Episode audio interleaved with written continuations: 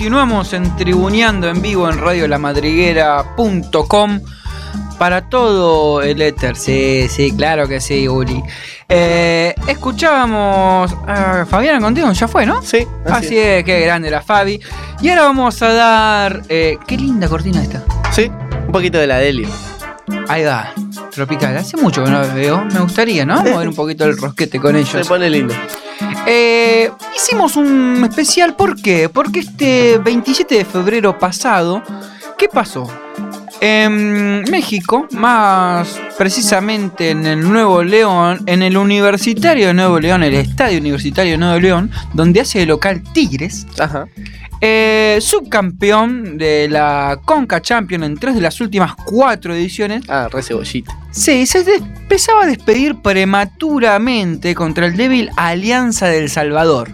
¿Por qué? Porque tras la derrota 2 a 1 en el estadio de Cuscatlán, en El Salvador, los mexicanos tenían que ganar por una diferencia mayor a los dos tantos para poder alcanzar los cuartos de final de dicho certamen. Estamos hablando de la Conca Champions, que es como una especie de Libertadores de la CONCACAF o una Champions League de la parte de CONCACAF. Mezclaron las dos. Exactamente, un poco de tuto. Bueno, y como decíamos, en la cancha del Tigres, en el Universitario de Nuevo León, las cosas estaban 3 a 2. Último minuto. Tiro libre desde la derecha. ¿Y quién fue a cabecear? Un conocido por todos nosotros, es argentino, él atajó el Newell's Old Boys, también la selección argentina. Estamos hablando de Nahuel el Patón Guzmán, muy implicado con causas políticas. Sí, sí, siempre Eh, se lo ve. Sí, sí, sí, para bien, ¿no? Sí, sí, sí. no es como un Colón Macalister. Claro, no, no, no, no, no apoya a Macri. Claro, no es un- una coneja Baldassi. Claro, exacto. Eh, está del lado más popular el señor. Eh, hasta que apareció, bueno, lo dicho. En el último minuto, centro de la derecha, el patón fue a buscar de cabeza. no anticipemos el final. No anticipemos el final, escuchémoslo. Y si lo mete, no respondo. Va Vargas, está Nahuel en el área. El centro, Nahuel.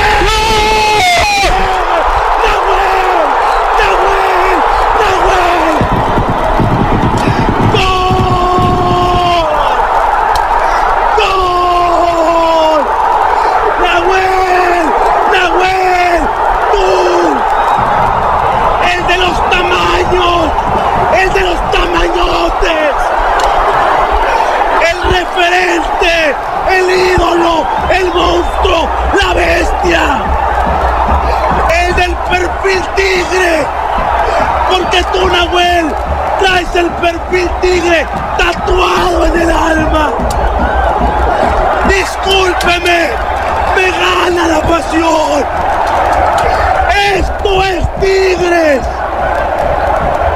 Olvídese del rival. Lo que se está viviendo en este estadio. Centro de Vargas. Y aparece Nahuel Guzmán. Cerca del área chica. Para levantarse. Y con un testarazo angelical. Evitar que Tigres hiciera y volviera a fracasar. Bueno, ahí escuchamos el relato de. Se quedó sin aire, pobre, ¿no? Y él dijo, él avisó. Si mete No gol, respondo. no respondo, dijo. Bueno, eh, nos venimos para acá. eh, ¿Para dónde es acá? Para. Argentina. Para Argentina. Para Avellaneda, más precisamente. ¿Cómo te gusta, eh? Sí, bueno. Porque es, es uno de los goles más recordados de arquero. Yo creo que es el primer gol de arquero que vi, me parece, en, en mi eh, vida. Corta bien. Sí, eh, eh, estoy de acuerdo contigo. Por lo menos uno de los más recordados, porque también se transmitía. Bueno, el 12 de mayo de 1996, en el cilindro de Avellaneda, Racing le estaba ganando 1 a 0 a Estudiantes de La Plata al pincha. El partido estaba en tiempo de descuento. Hubo un full cerca del área de Racing. Y Chiquito ya, ya se fue al área. El centro no fue muy bueno, que derivó en un córner. Chiquito Sí. seguía en el área. Fiel. Fiel, obvio, ya estaba, ya estaba jugado. Exacto. Bueno, eh, Couseiro, Couseiro, mirá qué jugador, ¿no? Mar- ¿Marcelo era? ¿Marcelo Mar- eh, sí, jugó en Huracán también. Claro, en. Quilmes también. Tiró el centro y eh, el que conectó de cabeza fue Chiquito Ocio, convirtiéndose en el primer arquero en marcar un gol de cabeza en toda la historia del fútbol argentino. Por eso quizás lo recordamos, ¿no? No, bueno, pero hubo también en goles de, De penal, arqueros, también. Pero bueno, de cabeza, sí. De cabeza. Impresionante. Vamos a escuchar el relato de este gol del chiquito Bocio. Dramatismo en la cancha de Racing sobre el final de este partido. Se viene Bocio a buscar sobre el área. A empatar o morir. Se viene Estudiantes de La Plata. Todo Racing, salvo el Piojo López, se están defendiendo. Allí viene el centro y allí hay tiro de esquina que favorece a Estudiantes. Couseiro para pegarle a la pelota. Bocio que sigue en el área. Estamos en 43-40, 43-42. Viene el centro. Allí va Bocio.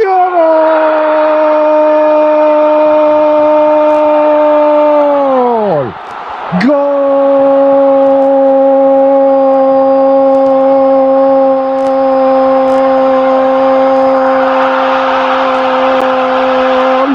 De Estudiantes de La Plata.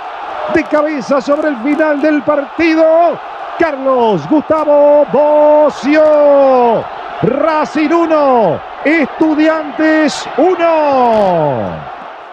Bien, escuchábamos a Marcelo Araujo relatando. ¡Chapita! Sí, después de ese, mm, me acuerdo que mm, lo convocaron al programa Fútbol de Primera que salía en vivo y le preguntaron, esta noche no dormís, ¿no? Y vos se dijo, y seguramente que no, po. Qué grande, chiquito. Pero ahora nos vamos a teletransportar a un 2007. Seguimos, en vez de mayo, vamos a marzo. 15 de marzo se disputaba la vuelta eh, de los octavos de final de la Copa UEFA hoy Europa League en el estadio central de Donetsk, ¿eh? esto es en Ucrania. El Shakhtar Donetsk le ganaba eh, 2 a 1, bien digo, al Sevilla de España y lo dejaba afuera, campeón, el Sevilla era el último campeón de esa copa, se estaba quedando fuera y como no podía ser de otra manera, último minuto, última jugada del partido, córner a favor del visitante, en este caso del Sevilla, y quién va a buscar el, el milagro, digamos, la heroica Palop. el arquero, exacto. Palop, arquero rumano que tenía el Sevilla por ese entonces. ¿Y qué pasó? Pasó lo que casi nunca sucede. Es que el arquero conecta. No se lo esperaban, me parece. No, no los se lo relatos. esperaban. Estaban en Ni un la- cumpleaños. Como dijimos hace un rato, me parece que estaban en un cumpleaños. Porque era último córner y Ni estaban la, medio. ni la hinchada, ni el cuerpo técnico, ni los que relataban el partido se esperaban que Palop hiciera lo que vamos a escuchar ahora. Corner, la va a sacar Alves. parece que va a ser la última, ¿no? Más o menos. Son minutos, un minuto. Estamos en el minuto Que viene, 3. que viene, que viene. un minuto a menos. de un Que viene, que viene, que viene, que Ahora viene. golpeado bien el balón. Mira, mira, gol. ¡Gol! ¡Gol! ¡De Paló! ¡Que viene, que ¡Gol de! Paló! ¡Gol de Paló! ¡Gol de Paló, eh!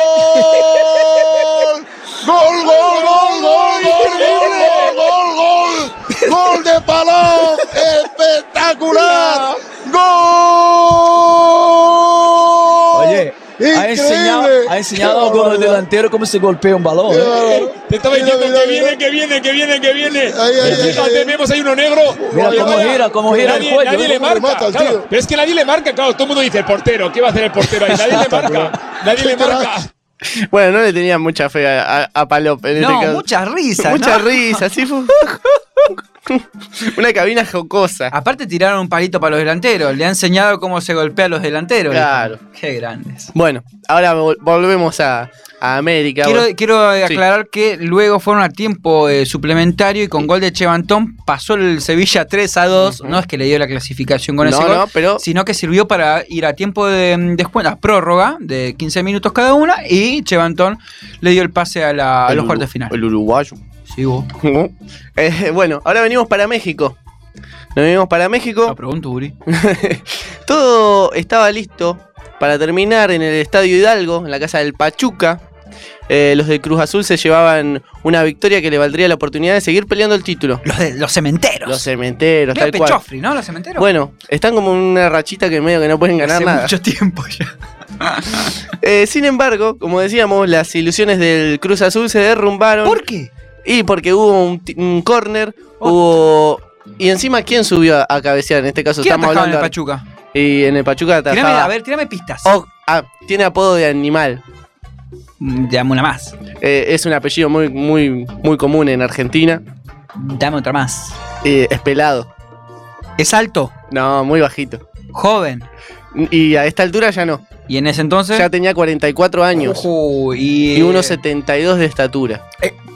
Encima había jugado en el Cruz Azul. Canterano del Cruz Azul. Sí. Fue el último que salió campeón en el Cruz Azul. Ay, sí, parece que estás leyendo lo que tengo acá. El Conejo Pérez. Oscar de Conejo Pérez. No te lo puedo creer. Fue el verdugo del Cruz Azul marcando un gol de cabeza en un, tras un córner y bueno, dejó al Cruz Azul sin chances. Vamos a escuchar eh, este relato de los eh, colegas mexicanos. El último, y allá va el conejo. Allá va el conejo de la suerte. Pachuca no quiere perder la racha. Elizabeth Patiño en este escenario. Y hasta el mismo equipo. ¡Conejo! ¡Gol!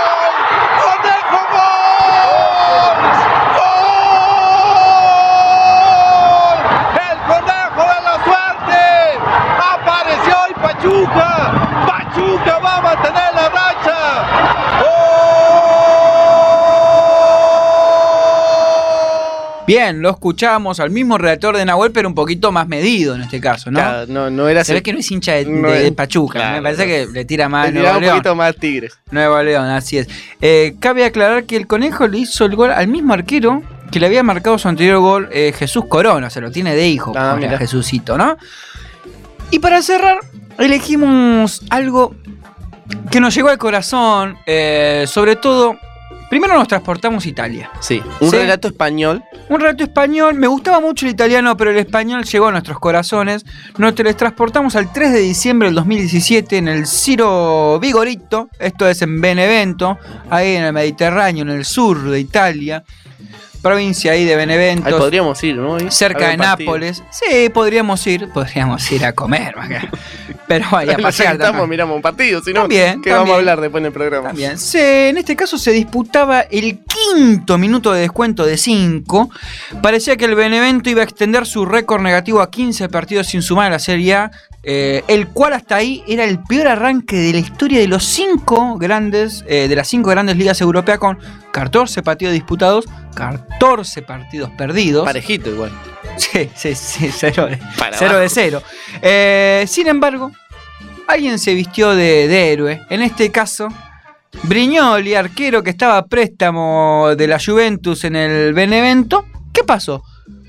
Un foul en la, izquier- en la izquierda del área, último minuto, y el arquero va y se mete. Digo, "Ah, yo me subo, dijo Brignoli. Se paró en, la media luna, esperando el centro de Danilo Cataldi. ¿Y qué pasó? La estrategia se construyó el gol del empate. Va a colgar la pelota. ¡Gol! ¡Gol!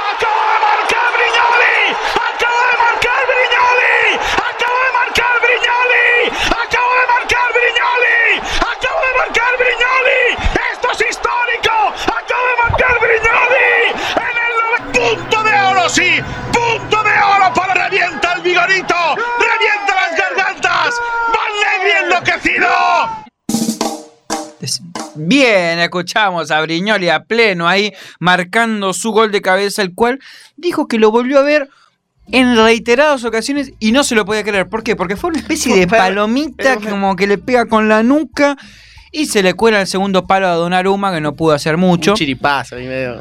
Se Pero fue- bueno, vale uno, como decía. Valió, uno y- valió para cortar la racha del Benevento de 14 partidos perdiendo. Eh, nos quedaron varios goles afuera en el último minuto de arqueros, como el de San Martín de Tucumán, que pasó el año pasado, Ujú. Que se sacó la remera y mostró sus abdominales hermosos. A lo Cristiano Ronaldo. A lo que están errando, exactamente. Pero bueno, no teníamos mucho tiempo y tampoco queríamos aburrir eh, a todos y a todas que están escuchando, tribuneando. Así que, bueno, los vamos a dejar eh, un, un- un momentito. un momentito para que, para que reflexionen. Sí. Y que escuchen un temita también. Ah, ah, ¿para qué? No, no nos vamos todavía, queda un rato. Para que ¿Ya te descansen de nosotros. Sí, claro, un Ahí ratito. está, de ahí nuestras está. voces. Ahí es- me gusta, me gusta eso, Fran. Como que bien que nos entendemos, ¿eh? ¿Viste? Somos Parece como Oliver y Tom, un poroto. Eh, bueno, ¿qué te parece si nos vamos escuchando un Arctic Monkey? No, pero un, sí, sí, Arctic Monkey, sí, un cepa y Arctic Monkey. Esto es tribuñando. Esto es Radio Verdad. En la época que yo jugaba, había tres 10 en el mundo. El negro Pelé, San Filipo y Suárez. Éramos los tres. Yo fui un fenómeno, hermano. Fui un fenómeno. Y esto hay que decírselo a la gente. San Filipo fue un fenómeno. Yo pateaba con las dos piernas, cabeceaba, hice goles de taquito, hice goles de todas las maneras. Siempre tribuneando. Jugué hasta los 38 años y me retiré yo. No, el, el fútbol me retira a mí. Me retiré yo, siendo este, bicampeón del fútbol argentino. Tribuneando. En Radio La Madriguera.